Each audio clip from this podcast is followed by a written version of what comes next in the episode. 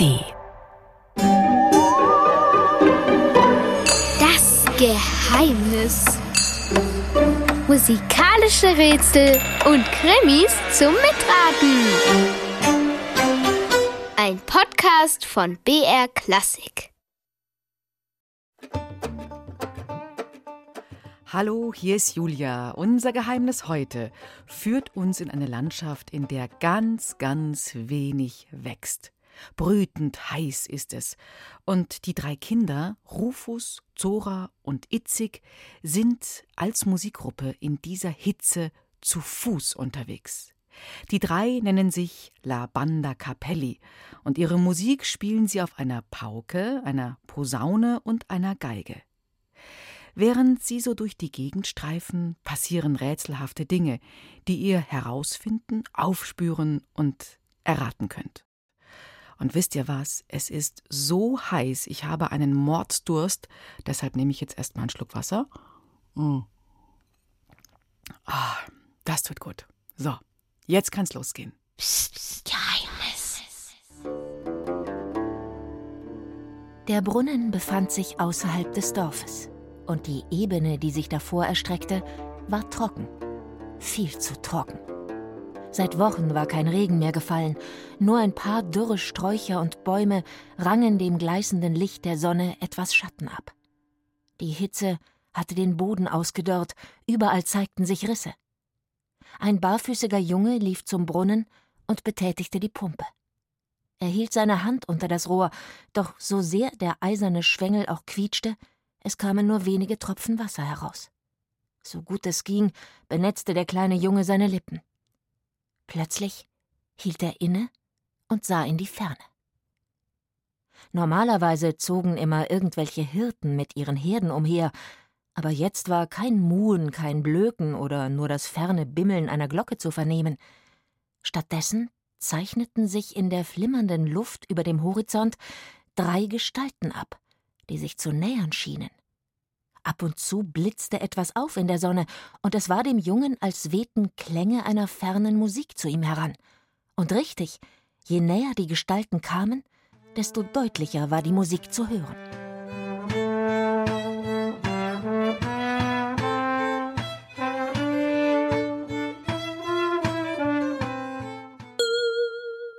Was sieht der Junge da wohl in der Sonne aufblitzen? Es muss ein Gegenstand sein, der glänzt.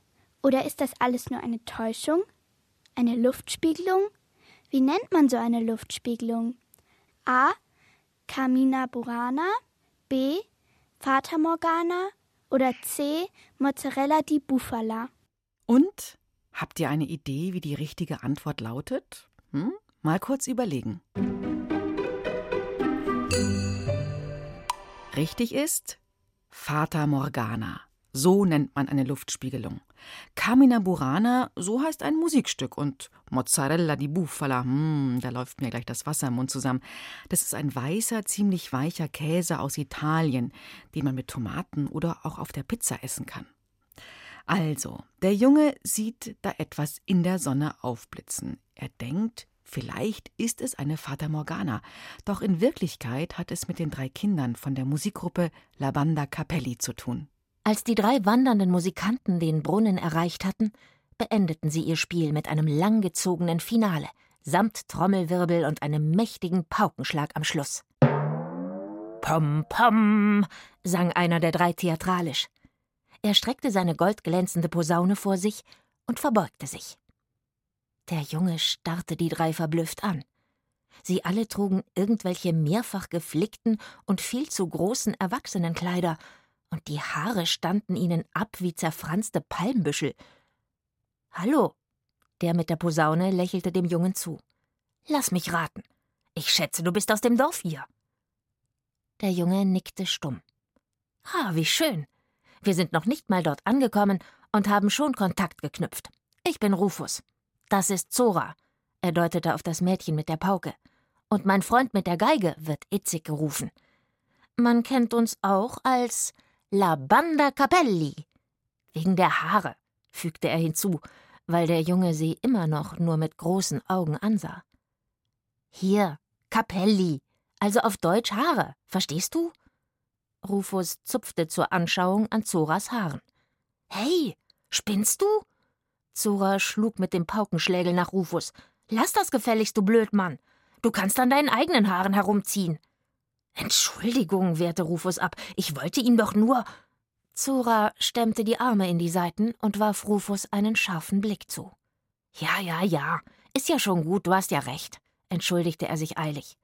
Ich, ich, ich, äh, ich habe vor allem Durst. Puh.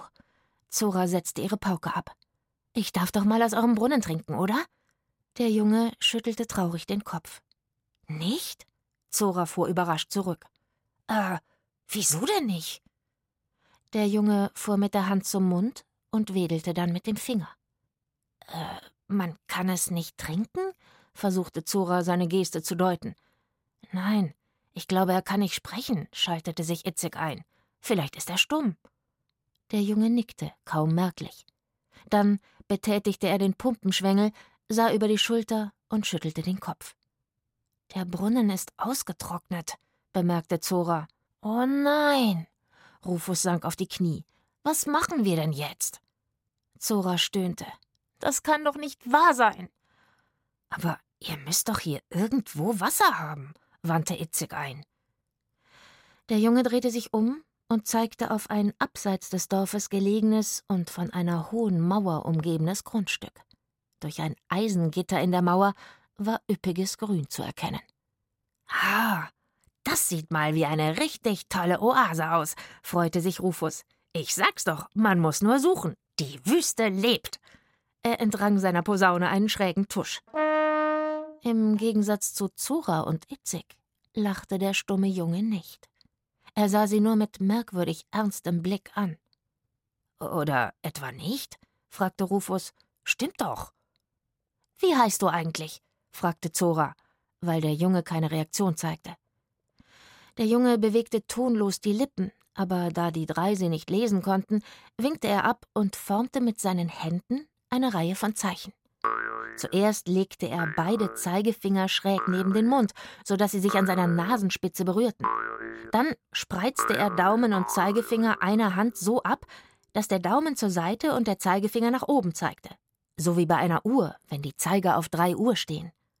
Und schließlich streckte er nur noch einen Zeigefinger nach oben, als wollte er sich melden.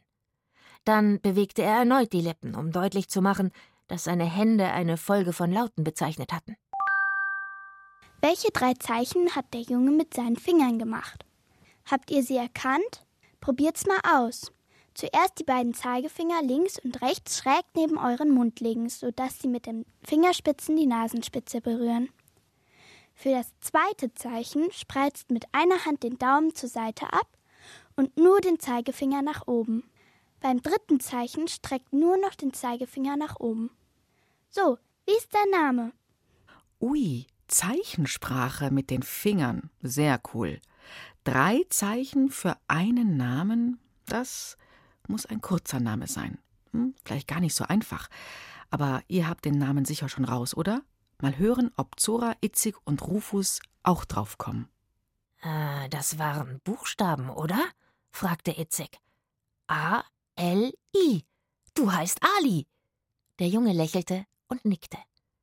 Cool. Ja, dann würde ich sagen, gehen wir mal rüber zur Oase, schlug Itzig vor. Wir haben nämlich echt Durst. Ali schaute etwas unglücklich drein. Er drehte eine Hand hin und her und hob die Schultern. Wie? fragte Zora. Sag bloß, wir kriegen da nichts. Ali zog erneut die Schultern hoch. Das ist nicht sicher? fragte Zora ungläubig. Ali nickte verschämt. Aber wieso denn das? Rufus schluckte. Das gibt's doch gar nicht. Seine Kehle fühlte sich jetzt gleich hundertmal trockener an. Ali wandte sich in Richtung Oase und winkte, dass sie ihm folgen sollten. Itzig seufzte. Wir probieren es. Hoffentlich haben wir Glück. Sie schulterten wieder ihr Gepäck und zogen los. Auf dem Weg sahen sie in einiger Entfernung eine Frau mit einem Kanister auf dem Kopf, den sie in Richtung Dorf trug. Offenbar hatte sie in der Oase Wasser geholt. Als sie näher kamen, war ein leises, aber stetiges Brummen zu vernehmen. Hört ihr das? Was ist das für ein Geräusch? fragte Rufus. Ali machte eine kreisende Handbewegung und dann hielt er sich die Nase zu. Ja, hört sich wie ein Motor an, sagte Itzig, und Ali nickte. Das könnte ein Rasenmäher sein, überlegte Rufus. Oder ein Generator, sagte Zora. Ein Generator? fragte Rufus. Was ist das? Das ist ein Benzinmotor, der Strom erzeugt, erklärte Zora. Also ich finde, das sollten wir noch mal kurz klären, was gemeint ist mit einem Generator. Ein Benzinmotor, der Strom erzeugt, hat Zora gesagt. Ja, das stimmt. Und dieser Benzinmotor, der bringt etwas in Bewegung und dadurch entsteht Strom, so ähnlich wie beim Dynamo am Fahrrad. Das kennt ihr sicherlich, da entsteht dann der Strom für eure Fahrradlampen. Itzig, Rufus und Zora hören also einen Benzingenerator. Und der macht, wie die allermeisten Motoren, Lärm. Die Frage ist nur, welche Art von Lärm? Welches der drei Geräusche macht ein Generator? Ist es A, B oder C? Alles klar. Geräusch 1 ist klassisch ein Motorrad. Geräusch 2, hm, ein ziemlich unbeliebtes Reinigungsgerät im Haushalt, ein Staubsauger. Uah. Also bleibt Geräusch 3 übrig und das ist ein Generator. Der surrt und schnurrt und röhrt so stundenlang vor sich hin, kann auf die Dauer nervig werden. Und was so ein Generator in unserem Geheimnis zu tun hat, das werdet ihr mit Zora, Itzig und Rufus herausfinden. Als sie die Mauer erreichten, war das Tor geschlossen. Ali klopfte, aber niemand öffnete. Er versuchte es nochmal, ohne Erfolg. Hallo?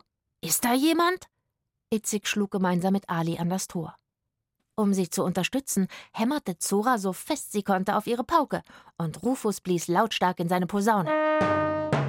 Endlich ging das Tor auf. Drei unwirsch dreinblickende Wächter schauten heraus. Erschrocken sahen die Kinder, dass sie bewaffnet waren. Was soll dieser Lärm? Was wollt ihr hier? fragte einer der Wächter. Äh, Entschuldigung, erklärte Itzig. Wir wollten bloß etwas Wasser haben. Wir sind schon lange unterwegs und haben großen Durst. Habt ihr Geld? fragte der Wächter. Überrascht schüttelten die drei den Kopf. Nein. Dann verschwindet, ihr Landstreicher. Aber schnell. Wasser kostet Geld. Der Wächter drängte die Kinder zurück und versuchte das Tor wieder zu schließen. Hey, halt! schrie Rufus und riss seine Posaune hoch. Warten Sie! Wir können Musik machen. Hier sehen Sie, wir sind die weltberühmte Kapelle La Banda Capelli. Wir haben schon vor Fürstenhäusern und Königen und sogar am Hofe des Sultans gespielt. Der Wächter hielt inne. Wie wär's? Wir machen schöne Musik, schlug Rufus vor. Und dafür, ähm. Er lächelte und schluckte. Hm, der Wächter musterte sie skeptisch. Okay, wartet. Er schickte einen seiner Männer los. Durch den Spalt des angelehnten Tors konnten die Kinder sehen, dass dieser Weg hinauf zu einem prächtigen, weißgetünchten Gebäude ging. Und erst der Garten. Zwischen schattigen Palmen, blühenden Sträuchern und kunstvoll angelegten Blumenbeeten plätscherten überall Springbrunnen. Oh Mann, das glaube ich jetzt nicht, flüsterte Zora. Wieso haben die hier so viel Wasser? Aber euer Brunnen ist total ausgetrocknet. Ali hob die Schultern. Warte mal. Das Wasser, der Brunnen, das Brummen? Ich glaube, ich habe einen Verdacht, murmelte Itzig. Gab es in eurem Dorf immer schon so wenig Wasser? fragte er Ali. Ali schüttelte den Kopf. In diesem Moment kam der Bote wieder aus dem Haus. Ach so, du meinst, die könnten hier, setzte Rufus an. Scht, machte Zora, denn der Bote winkte jetzt, dass sie eingelassen werden sollten. Tsch, zischte der Wächter schlecht gelaunt. Na los, rein mit euch. Erleichtert, aber immer noch etwas unsicher, betraten Zora, Rufus, Itzig und Ali den Garten. Das Plätschern der zahlreichen Springbrunnen löste in ihnen den nur schwer bezwingbaren Wunsch aus, sofort in eines der Becken zu springen oder wenigstens den Kopf unter einen Wasserstrahl zu halten.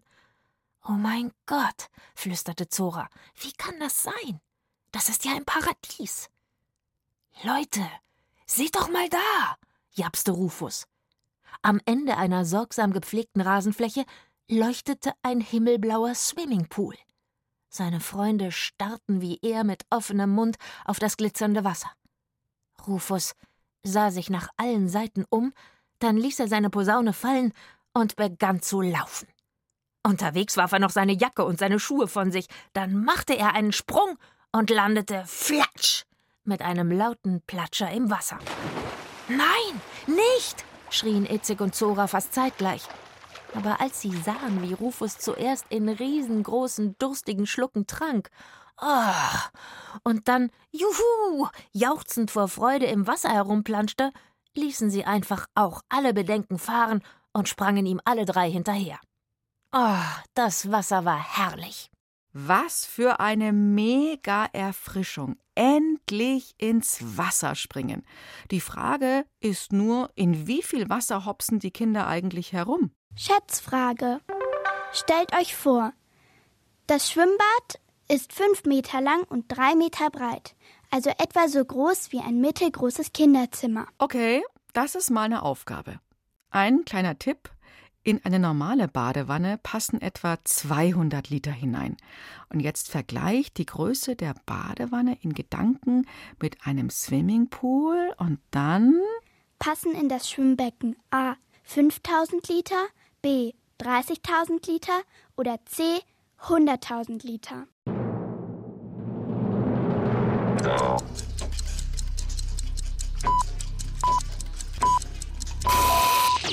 Ich glaube, wenn wir bis zur richtigen Zahl zählen, dauert es noch viele Stunden.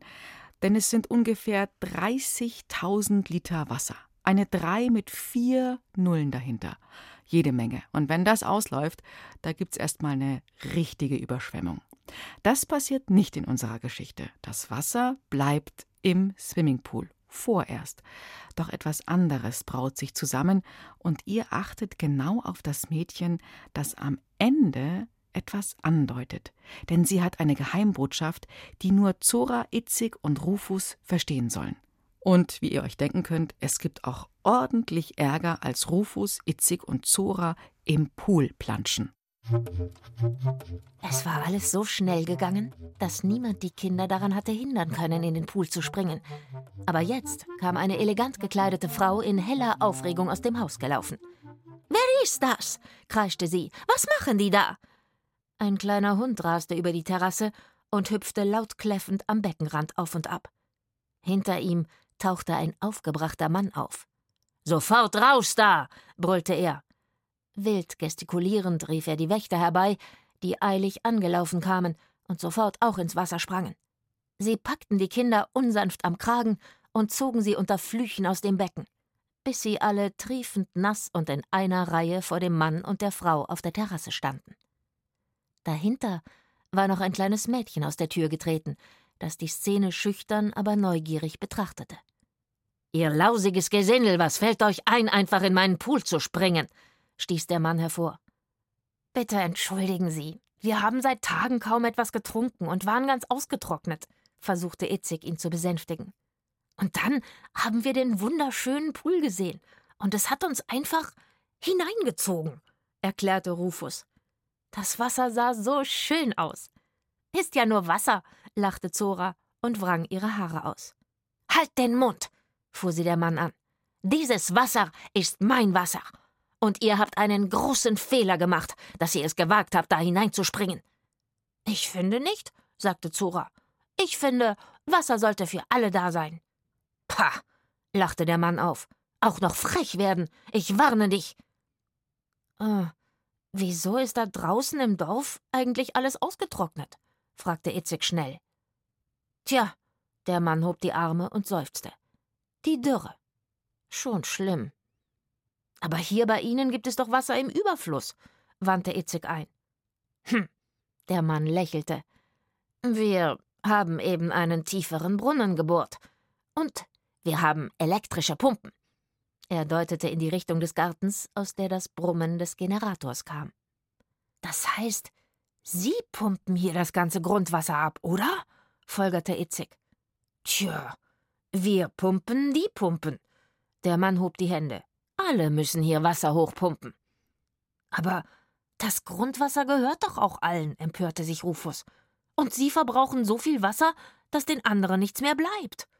Nein, nein, so ist das nicht, wehrte der Mann ab. Ihr macht es euch viel zu einfach. Die Leute bekommen ja ihr Wasser bei uns, mischte sich jetzt seine Frau ein.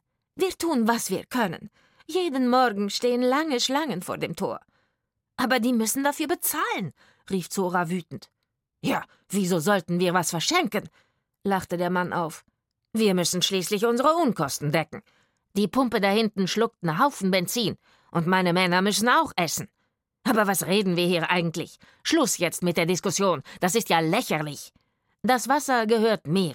Und ihr, er hob den Zeigefinger, werdet auch bezahlen für eure Unverschämtheit. Ja, ja, klar. Wir spielen Ihnen jetzt gleich ein Konzert, wie versprochen, beeilte sich Rufus zu versichern. Ha, der Mann lachte wieder auf. Das könnte euch so passen. Nee, nee. Musik wollen wir jetzt keine mehr. Papa, rief das kleine Mädchen im Hintergrund. Ihr Vater winkte ab. Du bist jetzt still. Also, wandte er sich wieder an die anderen Kinder, wir wollen Cash. Ihr zahlt dasselbe wie alle. Zehn Dirham. Und dann pst, ab mit euch. Aber wir haben doch gesagt, wir haben kein Geld, rief Zora. Dann besorgt euch welches, erwiderte der Mann. So lange behalten wir eure Instrumente. Nein, schrien Zora, Itzig und Rufus wie aus einem Mund, aber der Besitzer der Oase hatte seinen Männern schon ein Zeichen gegeben. Sie packten die Kinder und zerrten sie zum Ausgang. Obwohl sie sich mit aller Kraft wehrten, hatten sie keine Chance. Das kleine Mädchen war ihnen hilflos gefolgt. Aber kurz bevor Zora aus dem Tor geworfen wurde, trafen sich ihre Blicke. Schnell legte das Mädchen ihre Hände aneinander, hielt sie an die Wange und neigte ihren Kopf zur Seite. Dann zeigte sie heimlich nach rechts auf die Mauer. Zora konnte ihr gerade noch zunicken, dass sie ihre Botschaft wahrgenommen hatte. Dann fiel das Tor hinter ihr mit lautem Getöse ins Schloss. Ihr verdammten Mistkerle! schrie Rufus und schüttelte verzweifelt seine Fäuste. Zora ging schnell ein paar Schritte vom Tor weg, um die Mauer besser in den Blick zu bekommen. Und was sie dann sah, ließ ihr Herz wieder höher schlagen. Denn nur etwa zwanzig Meter weiter befand sich ein vergittertes Fenster in der Mauer. Was glaubt ihr? Was wollte das Mädchen ihnen mit ihrer Botschaft wohl mitteilen? A. Ich bin so müde. Mein Zimmer ist da drüben. Ich gehe jetzt drüber und lege mich schlafen. B. Schlaft gut, ich kann euch leider nicht helfen. Ich bin hier eingesperrt. C. Nachts, wenn alle schlafen, treffen wir uns dort am Gitterfenster.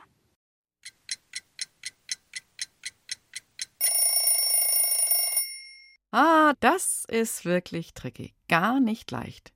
Ich bin so müde, mein Zimmer ist da, ich gehe jetzt drüber und lege mich schlafen. Eine Möglichkeit. Oder schlaft gut, ich kann euch leider nicht helfen, ich bin hier eingesperrt. Oder es könnte auch heißen, nachts, wenn alle schlafen, treffen wir uns dort am Gitterfenster. Hm, was die drei von Lavanda Capelli wohl verstehen? Sie überlegen eine Weile, bis Zora laut nachdenkt. Bestimmt hat sie heute Nacht gemeint, wenn wir alle schlafen, überlegte Zora, nachdem sie ihren Freunden von dem Mädchen und ihrer Entdeckung erzählt hatte. Die drei Jungs nickten. Wenn es dunkel ist, schleichen wir uns wieder zu dem Fenster in der Mauer und warten, schlug Itzig vor. Okay, aber wenn ich meine Posaune nicht wiederkriege, knurrte Rufus, dann klettere ich über die Mauer und ziehe ihnen den Stöpsel aus dem Schwimmbecken. Das schwöre ich. Immerhin konnten die anderen jetzt schon wieder lachen. Ali lud Zora, Rufus und Itzek ein, bis zum Abend bei ihm und seiner Familie zu bleiben. Dort erfuhren sie, welche Not die Dürre im Dorf ausgelöst hatte und wie gnadenlos die Menschen hinter der Mauer den Dorfbewohnern das Wasser vorenthielten, die es nicht bezahlen konnten. Viele Bewohner hatten das Dorf bereits verlassen. Als es dunkel wurde, brachen sie auf. Ali wollte unbedingt mitkommen, um seinen Freunden zu helfen. An der Mauer angekommen, schlichen sie sich zum Fenster. Der Generator lief nachts offenbar nicht, da machte es leise Pling. Meine Geige, entfuhr es itzig. Psst, machte jemand. Es war das Mädchen. Ich heiße Jasmine, flüsterte sie. Danke, dass du uns hilfst, flüsterte Zora. Jasmine lächelte. Es tut mir leid, dass ihr nicht spielen konntet. Mein Vater war gemein. Hier. Vorsichtig schob sie die Geige durch das Gitter. Sie passte gerade so hindurch. Oh, meine Geige, seufzte Itzig und drückte sein geliebtes Instrument an die Brust. Jasmine tauchte kurz ab, dann steckte sie Rufus Posaune durch das Gitter. Doch zum Glück rührte sich nichts. Aber die Pauke, flüsterte Zora, als Jasmine ihr die Schlegel durch das Gitter steckte. Die geht doch da nie und nimmer durch. Stimmt, brummte Itzig. Wir müssen sie irgendwie über die Mauer befördern. Wenn wir hm, ein Seil rüberwerfen könnten und sie dann hochziehen. Wir haben kein Seil, zischte Zora. Moment, signalisierte Jasmine. Sie verschwand kurz und tauchte mit einem Gartenschlauch in der Hand wieder auf. Damit könnte es gehen. Aber wie kommen wir darauf? fragte Rufus. Die Mauer ist viel zu hoch. Ist doch klar. Räuberleiter, grinste Itzig. Du stehst ganz unten. Du bist der Stärkste. Was? Rufus sah gar nicht glücklich aus. Zum Glück war Ali dabei. Wieselflink wie er war, kletterte er an allen dreien hinauf und saß im nächsten Moment schon grinsend rittlings auf der Mauer. Drinnen war Jasmine mit dem Gartenschlauch auf einen Baum geklettert, der nah an der Mauer stand. Sie schwang den Schlauch in Alis Richtung und beim dritten Versuch endlich klappte es. Ali zog das Ende des Gartenschlauchs über einen Ast und schob es wieder hinab zu Jasmine. Die band den Schlauch um die Pauke und konnte sie nun wie mit einem Flaschenzug hinauf zu Ali ziehen. Ja, wisperte Zora, als Ali ihre Pauke über die Mauer stemmte und sie vorsichtig zu ihr hinunterließ, wo sie sie unbeschadet in Empfang nehmen konnte. Endlich hatten sie ihre Instrumente wieder. Hey, Jasmine streckte ihre Hand durch die Gitterstäbe. Hat es geklappt? Oh ja, danke, flüsterten Zora, Itzig und Rufus und ergriffen ihre Hand. Du bist toll. Vielen Dank. Jasmine lächelte. Braucht ihr noch Wasser? Ihr könnt so viel haben, wie ihr wollt. Itzig nickte. Das wäre gut, aber wir haben nichts dabei, wo wir es reintun können. Egal, flüsterte Rufus. Wir trinken einfach aus dem Gartenschlauch. Jasmine schüttelte den Kopf. Das geht nicht. Die Pumpe ist aus. Moment, sagte Zora. Es geht schon. Reicht der Schlauch bis zum Swimmingpool? Jasmine überlegte. Ich glaub schon. Dann geh rauf und häng das andere Ende in den Pool rein. Wenn wir von hier unten den Schlauch kräftig ansaugen, dann fängt das Wasser an zu laufen und fließt so lange wir wollen. Ja! Alle freuten sich über Zoras genialen Trick. Ali und Itzig rannten ins Dorf, um Flaschen und Kanister zu holen und sagten es dort weiter. Als sie zurückkamen, lief das Wasser schon. Die ganze Nacht lang kamen Leute aus dem Dorf zur Mauer und füllten alles, was sie nur tragen konnten, mit dem Poolwasser aus dem Gartenschlauch. Zora, Rufus und Itzig hatten da natürlich schon längst ihren Durst gestillt. Sie hatten es für besser gehalten, noch in der Nacht weiterzuziehen. Denn wer wusste schon, wie Jasmines Vater reagieren würde, wenn er am Morgen entdeckte, was geschehen war. Sie hatten sich herzlich von ihren neuen Freunden verabschiedet und versprochen, dass sie sie eines Tages wieder besuchen kämen. Als Ali und Jasmine, müde aber glücklich wieder in ihren Betten lagen, dachten sie beide an die unglaubliche Geschichte, die sie zuvor erlebt hatten. Und plötzlich war es ihnen, als wehten aus der Weite der Wüste die Klänge einer eigenartigen Musik zu ihnen heran. Wasser für alle in dieser staubtrockenen Gegend. Das war das Geheimnis für heute mit Zora, Rufus und Itzig von der mutigen Musikgruppe La Banda Capelli. Renus Berbig hat dieses Geheimnis für euch aufgeschrieben, gelesen hat Caroline Ebner. Und ich sage danke fürs Mitraten und Knobeln. Ciao und Servus, sagt Julia. Und ihr wisst ja, das nächste Geheimnis wartet schon auf euch.